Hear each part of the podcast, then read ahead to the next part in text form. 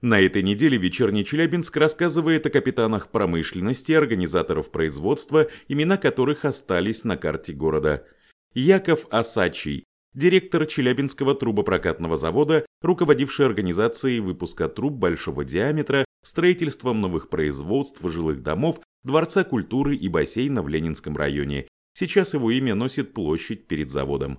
Эти и другие факты из истории современной жизни города вы найдете в издании «Вечерний Челябинск онлайн» по адресу в интернете вечерка.су.